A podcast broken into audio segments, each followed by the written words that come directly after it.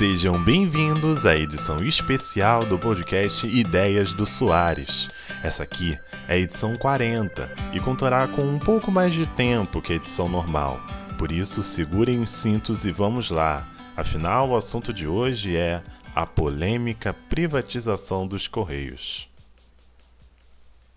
Para falar dos Correios, primeiro é preciso que a gente conheça quem é essa empresa. Os Correios têm origem lá nos tempos de Brasil Colônia, mas a empresa, como conhecemos hoje, surgiu em 1969.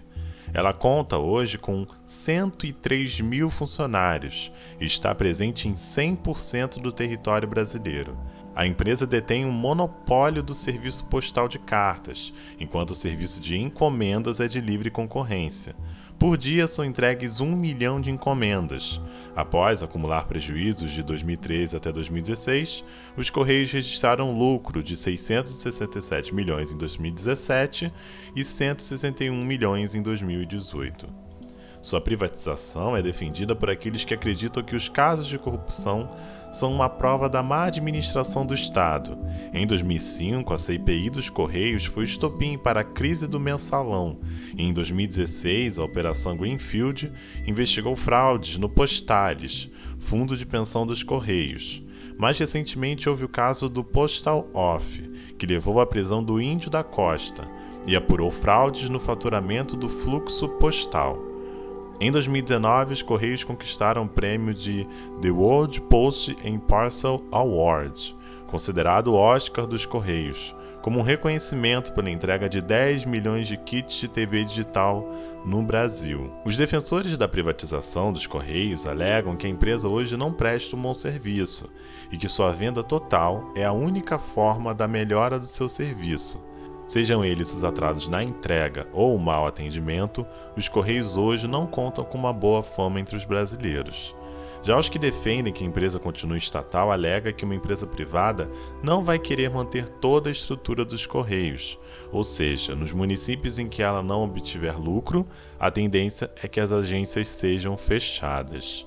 No momento em que esse podcast está sendo publicado, os Correios se encontram em greve. O motivo da paralisação são as condições da pandemia do novo coronavírus, em que os funcionários alegam que a empresa não deu todas as condições necessárias para a proteção contra o vírus.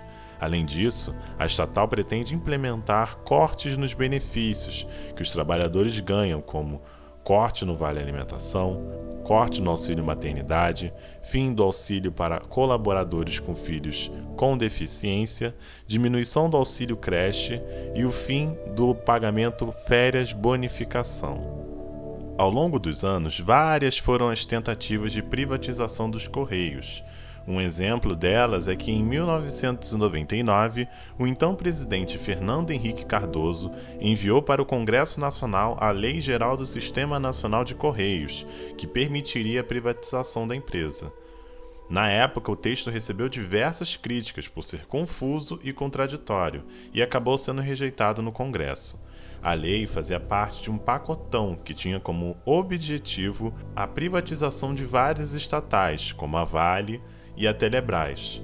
O Estado, porém, manteve o controle das cinco gigantes brasileiras: Correios, Banco do Brasil, Caixa Econômica Federal, Petrobras e Eletrobras. Essa semana, o BNDES escolheu o consórcio que vai fazer os estudos para preparar a proposta de privatização dos Correios. Essa é uma das primeiras etapas para que o processo possa ocorrer, e o objetivo dela é avaliar os bens da estatal e assim constatar quanto ela vale. Independente de qual seja o destino da empresa, é importante que todos os brasileiros fiquem atentos, afinal, a importância dela é gigantesca. E isso a gente percebeu ainda mais com o fortalecimento do comércio online nesses tempos de pandemia.